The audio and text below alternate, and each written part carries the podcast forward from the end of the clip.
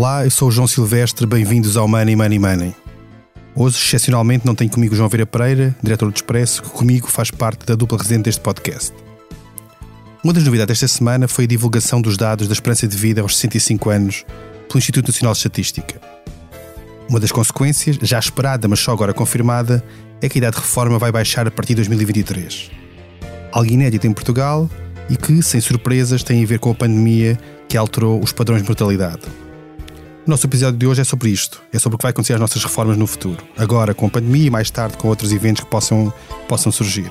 Para isso temos connosco a Sónia Lourenço, que é jornalista do Expresso e que tem acompanhado este tema já, já há bastante tempo. Olá, Sónia. Olá. E também Armindo Silva, economista e ex-diretor da Comissão Europeia na área de Emprego e Proteção Social. Olá, bem-vindo. Olá, viva. Money Money Money tem o patrocínio do BPI, que celebra 30 anos de planos poupança reforma. Conte connosco para preparar o seu futuro. Saiba mais em bancobpi.pt. BPI SA, Grupo CaixaBank. Sónia, eu começo por ti e perguntando sobre esta, esta, esta novidade. Tu já tinha escrito sobre isto, voltaste a escrever agora porque confirmou-se aquilo que era a expectativa que já havia há alguns meses, mas não deixa de ser surpreendente que, pelo menos para quem olhasse para, para aquilo que é o mecanismo da, da idade de reforma e este, este, este fator tem a ver com a esperança de vida, há uns anos que de repente haja um ano em que, ou mais do que um eventualmente, em que a esperança de a idade de reforma baixe, ao contrário do que seria esperar, que era ir aumentando com os, com os ganhos de esperança de vida? João, como disseste no início, é algo inédito em Portugal, nunca tinha acontecido. Ou seja, desde que a idade da reforma subiu uh, em 2014 para os 66 anos de idade, em relação antes estava nos 65 com o governo Pedro Passos Coelho, ainda na época da Troika, e a partir daí passou a variar todos os anos com a evolução da esperança de vida. E o que se assistiu desde aí foi uma trajetória de sentido único, ou seja, ganhos no, nesse indicador da esperança de vida aos 65 anos, que é essa em concreto que dita a evolução da idade da reforma e também do fator de sustentabilidade, logo do corte sobre as reformas antecipadas. Portanto, ganhos sucessivos que levaram também a aumentos consecutivos uh, da idade da reforma em Portugal.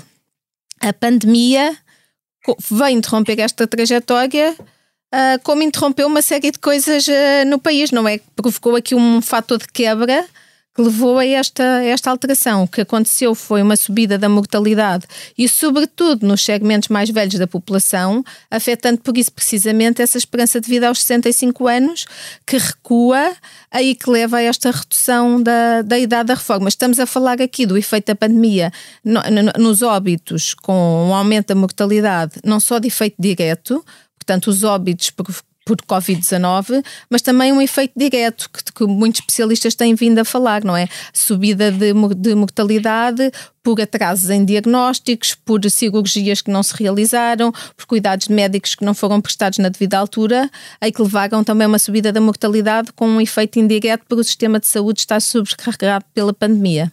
Isto que nós estamos a falar aqui neste caso, só para concretizar para quem nos está a ouvir em casa, ou que nos irá ouvir em casa, é que estamos a falar de uma descida da, da, da, idade de reforma que no próximo ano irá subir para 66 anos e 7 meses e que então em 2023 recuará 3 meses para 66 anos e 4 meses. O que é que estes 3 meses de diferença de idade de reforma significam na prática para quem se vai reformar nessa altura?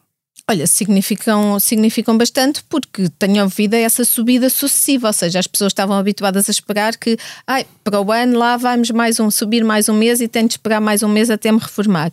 Neste caso, há, esta, há essa redução, como referiste, que é significativa vai ser de dois meses em relação ao valor que está em vigor este ano, três meses ao que vai vigorar em 2022, onde já está definida uma, uma subida para os tais 66 anos e 7 meses.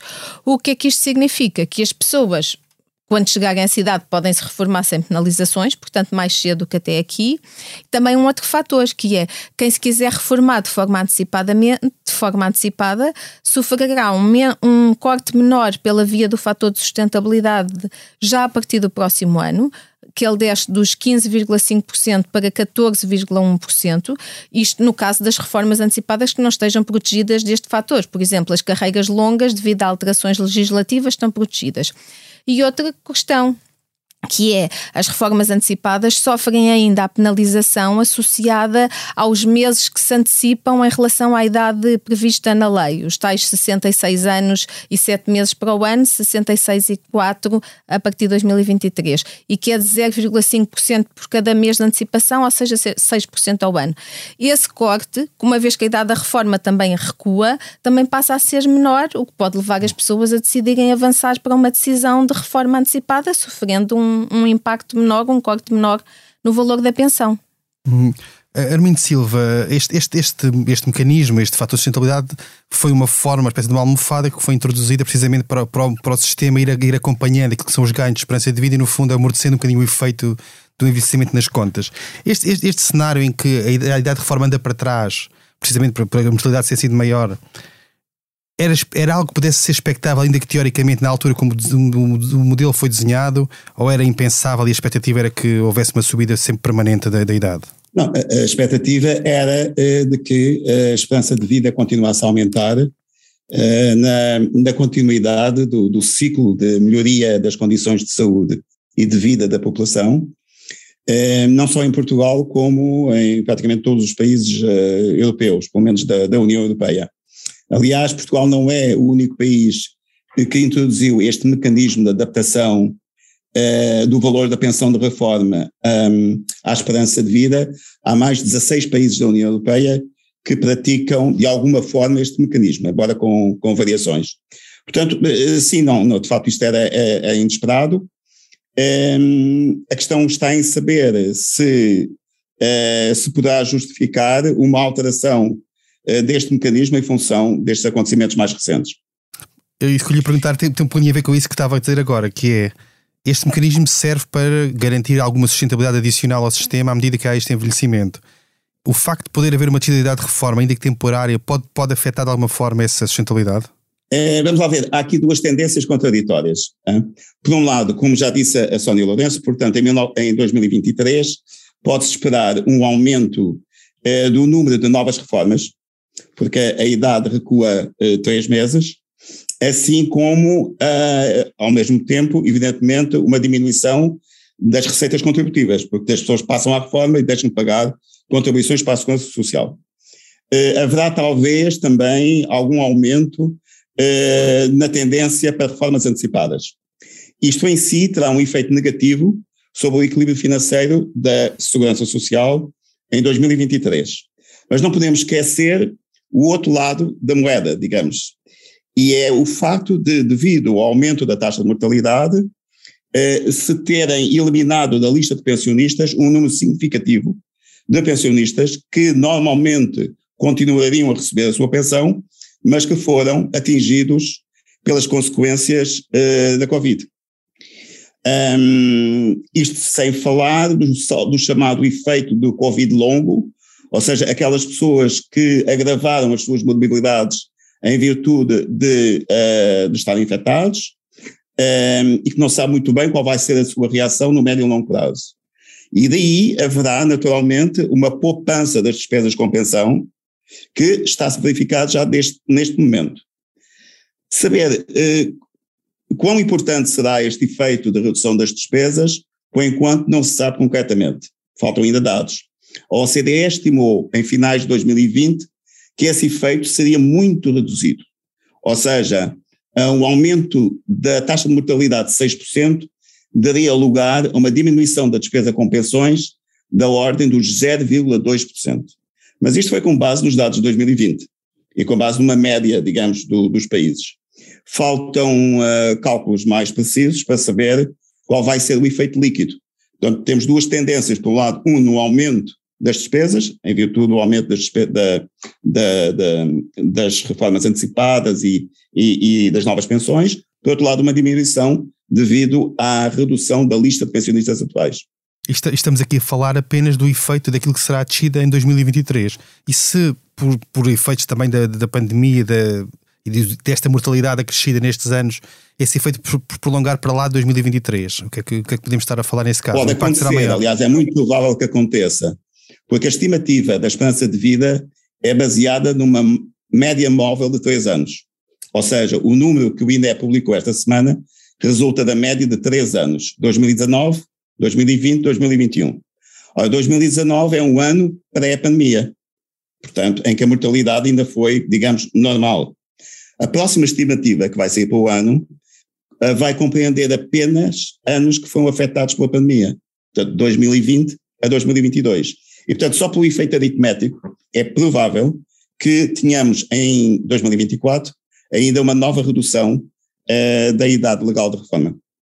E isso em termos de. O que se passará depois depende de uma variedade de incógnitas, uh, depende da efetividade da vacina, depende uh, do aparecimento ou não de novas variantes, depende, lá está, da resiliência dos serviços de saúde para lidar com morbilidades não Covid. portanto, há aqui uma série de incógnitas e é, seria, digamos, talvez, acho muito difícil estar a prever qual vai ser o efeito. Mas só por este efeito aritmético, sim, é provável que ainda, pelo menos durante um ano, tenhamos uma diminuição da idade legal de reforma. Uh, Sónia Lourenço, uh, falámos aqui há pouco já de, de, de eventual alteração de comportamentos por causa desta descida, ou seja, as pessoas podem não só se reformam mais tarde cumprindo a idade legal de reformas, como poderão antecipá-la com menos penalização, por isso pode haver um incentivo a antecipar a, a passagem à reforma, mas há inclusive outras, outras decisões de, mais económicas normais poderão ser afetadas por isto, quer decisões de consumo, quer decisões de poupança, etc. Tu achas, como é que achas que este tipo de, de alteração, se é que vai ter, na tua perspectiva, pode alterar o comportamento das pessoas? Olha, o, o, principal é, como temos vindo a referir, e referiu também, também o Armindo, é na, no, na tomada de decisão das pessoas sobre o momento em que querem deixar o ativo e passar à reforma. E, de facto, aí os incentivos são a favor de passarem mais cedo do que até aqui, seja pela idade normal, seja pela seja pela, por forma antecipada, por terem menor penalização. Sobre essas outras decisões, hum, o momento da decisão de passagem à reforma Uh, poderá afetar, sobretudo, decisões do consumo ou de investimento de longo prazo. Ou seja, se as pessoas têm a expectativa que vão passar mais cedo, talvez possam ajustar aqui as suas decisões em, em, em, em decisões que ajustar as suas decisões em fatores como, por exemplo, o recurso ao crédito à habitação, que é uma coisa que tem um horizonte de muito longo prazo uh, e a passagem à reforma significa, por vezes, e na maioria dos casos é isso que acontece, uma, uma quebra no, no rendimento das pessoas. Pelo, pelo fator de, de, substituição do salário ser menor do que o salário líquido e cada vez mais isso vai começar a pesar à medida que todas as pessoas começam a considerar toda a carreira contributiva na determinação do valor da pensão. Portanto, isso é um fator que pode ser eh, tido em conta. Sobretudo esse tipo de decisões que implicam. Hum, despesa ou a assunção de despesas pelas famílias num horizonte muito longo. Aí sim poderá haver algum, alguma influência, parece-me uma maior atenção a essa questão. No resto, penso que, que não, não será tanto assim, é mais, é, mais, é mais esta decisão de em que momento passar eh, à reforma. Tu achas daquilo que conheces, as pessoas que conheces, que vais ouvindo, tu achas que esta notícia foi, como é que ela foi recebida por pessoas que estão perto da idade de reforma? Ou seja, pessoas que fariam os 66 anos e sete meses no, no de, de, de, idade no próximo ano e que de repente descobriram que vão poder antecipar em três meses. Olha, de forma, de forma muito positiva, as pessoas veem isto com muito bons olhos. Eu recordo que, por exemplo, ano, no final do ano passado, portanto há um ano precisamente, quando saíram os dados do INE sobre a evolução da esperança de vida no triênio anterior, portanto entre 2018 e 2020, sendo que 2020 já apanhava a pandemia, mesmo assim deu, a subida ligeira que se verificou ditou ainda um aumento de um mês na idade da reforma para, para 2022, que depois foi confirmado por portaria do governo, que só para os tais 66 anos e 7 meses. E quando sai essa, essa portaria a confirmar esse valor, na primavera do ano passado, quando tínhamos assistido até àqueles meses do início do ano com uma mortalidade Covid muitíssimo elevada, não é? O auge do pico dos óbitos Covid, eu recordo-me que houve um grande clamor eh, público sobre isso, as pessoas a questionarem, mas como é que é possível estar a haver esta situação e a idade da reforma vai subir mais ainda. Portanto, agora, eu penso que a, que a notícia foi recebida de forma muito positiva e o feedback que vou tendo sobre isso é muito positivo. As pessoas acham que faz de facto sentido, todas têm essa percepção de que a mortalidade aumentou, sobretudo nos escalões mais velhos, e que, portanto, lógico seria que a idade da reforma diminuísse. E eu penso que as pessoas vão fazer contas sobre quanto lhes vai custar o, o impacto de passarem à reforma antecipadamente e avaliar se avançam nesse caminho. Uh, Armindo Silva dizia há pouco que se calhar fazia sentido eventualmente repensar este, este mecanismo, tendo em conta esta nova realidade. Em que medida é que isso podia ser feito? Evitar, por exemplo, que houvesse descidas e no, portanto, no máximo seria, no mínimo seria zero, ou, ou estava a pensar em outro tipo de mecanismos? Julgo que é muito cedo ainda para colocar essa questão. Eh, é preciso ver primeiro qual é o efeito líquido eh, desta diminuição eh, da, da esperança de vida sobre o equilíbrio do sistema. É também preciso ter em consideração que se trata de um mecanismo que é adoptado por mais 16 países da União Europeia e, e sobre os quais, aliás, tanto a Comissão Europeia como a OCDE têm dado o seu aval, portanto, é uma das reformas recomendadas a nível internacional. E, e, no fundo, o que estamos a observar é que o, o, este mecanismo funciona tanto para um lado como para o outro. Ou seja, funciona, eh, digamos, como contenção das despesas com pensões do setor público quando a esperança de vida eh, aumenta. Quando ela eh, diminui, haverá de facto um efeito no sentido de colocar mais pessoas na reforma mais depressa, mas por outro lado, como a esperança de vida diminui, a evolução dinâmica deste, deste indicador leva a que no médio e longo prazo deixam também as estimativas de despesa com pensões. Uh, portanto, além da, da eliminação, por razões, eh, enfim, infelizes, não é? Uh, de uma série de pessoas que deviam estar agora a receber a reforma e que já deixaram de receber. Portanto, como eu disse aqui, o efeito compensa, uh, talvez o efeito compense, vamos ver com os números depois de, de feitas as necessárias, os necessários cálculos e, e modelização, qual é o efeito líquido, para já não há evidência suficiente para se poder uh, alterar.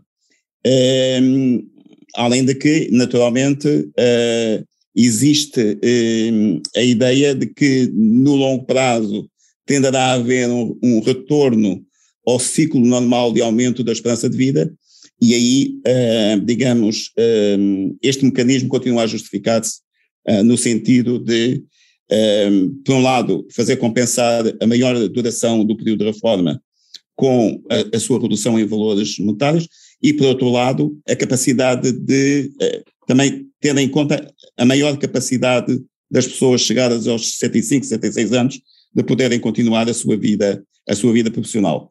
Não julgo que o mecanismo esteja ferido de morte, digamos, por causa desta evolução, eh, vai tudo ainda muito depender, digamos, dos resultados concretos que eh, se consiga acerca dos efeitos líquidos deste, desta novidade, digamos. E quando olhamos para esse longo prazo que, de que falava, quais são as variáveis cruciais, na sua opinião, para, para assegurar a sustentabilidade do sistema? Há muitas que interferem, obviamente, na, nesta, nesta ponderação, mas na sua perspectiva, quais são as mais importantes? Que vai ser o mais cruciais para nós, Portugal? Portanto, uh, para Portugal, um, portanto, temos naturalmente o, este, este, este fator demográfico. Além disso, uh, temos um mecanismo bastante importante eh, que em Portugal assume eh, de facto eh, um papel fundamental, que é o modo de indexação das pensões ao aumento do custo de vida. Aqui, Portugal caracteriza-se por ter um sistema de indexação particularmente penalizador, ou seja, a adaptação do valor das pensões faz-se abaixo da taxa de inflação, sobretudo para os, os tratos médios e altos de rendimentos, é uma, quando se compara com outros países europeus, digamos que é uma modalidade das mais penalizadoras. Nos outros países, em muitos países ainda, eh, a indexação das pensões é feita com base numa média de salários e preços, ou pelo menos pela taxa de inflação. Mas nós só temos essa, essa evolução, digamos, ao mesmo ritmo que a taxa de inflação para determinadas eh, para determinados estratos de rendimentos e em função eh, da taxa de crescimento do produto. Portanto, as pensões estão a perder valor de ano para ano, é? e isso é, digamos, uma das razões que leva a que a taxa de substituição das pensões em Portugal uh, registre uma queda extremamente importante, talvez das mais importantes quando comparadas com os outros 27 países da, da União Europeia. E era possível corrigir esse, esse, essa questão que, está, que refere? Eu sei que mais tarde ou mais cedo vai, vai haver necessidade de rever o atual sistema de indexação.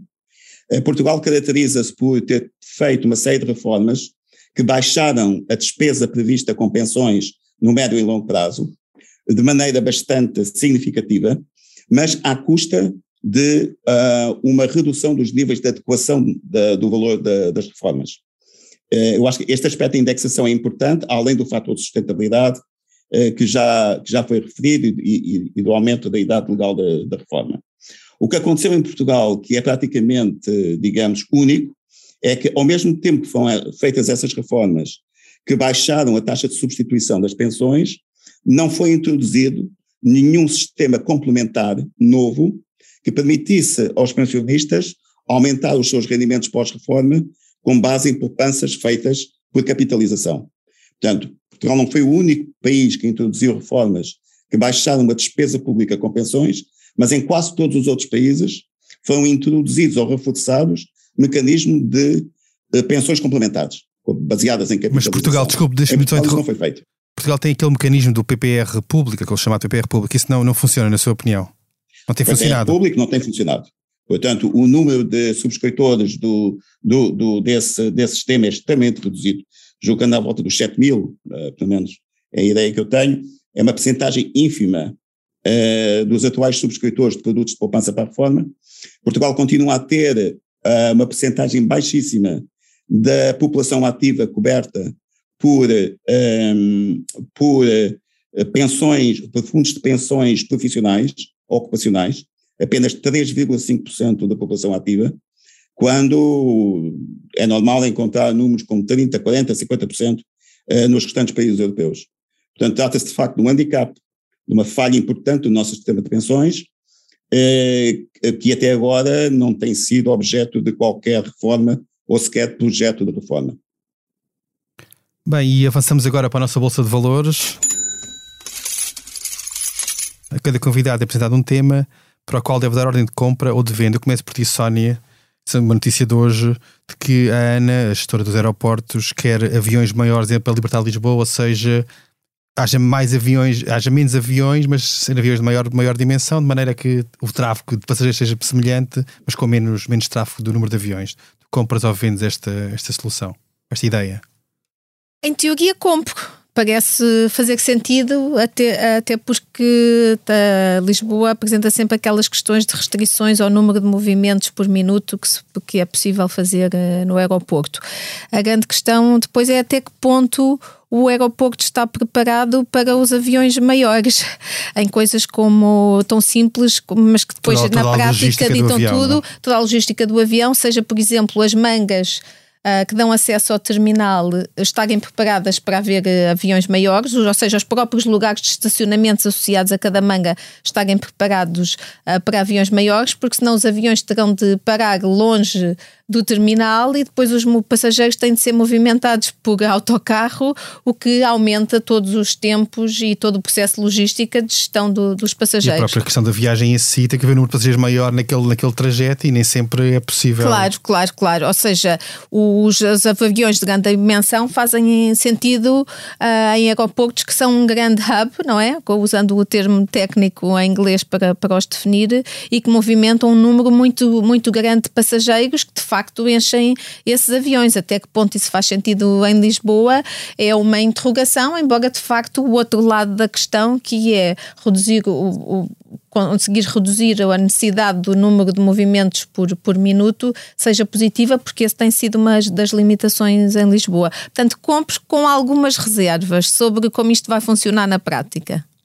Armindo Silva, sem sair do tema da aviação, uma notícia também desta semana que foi uma, a da TAP que já que anunciou que a partir deste momento já é possível, desde, desde ontem, já é possível alterar as reservas no, de voos na TAP sem, sem penalizações por causa desta nova variante da Omicron. Compra ou vende esta, esta solução? Uh, compro, absolutamente. Uh, aliás, fui vítima uh, de não, muito recentemente não poder alterar, portanto, a minha reserva e perdi, perdi o valor do, do bilhete. Não por causa do Covid, mas por causa de um acidente que tive. Portanto, tudo o que seja uh, melhorar, digamos, as condições de flexibilidade e atender a, digamos, à imprevisibilidade dos tempos que vão correndo, com, com, certeza. E até pode ajudar do ponto de vista de dar alguma segurança a quem compra, sabendo que depois pode trocar mais facilmente nesta altura, não é? Exatamente, pode ser uma maneira de, digamos, de, de, de compensar a tendência que agora há das pessoas pensarem muito bem antes de, de se lançarem em qualquer projeto de viagens. E assim chegamos ao fim do 93 episódio do Money Money Money. A edição esteve a cargo de João Luís Amorim.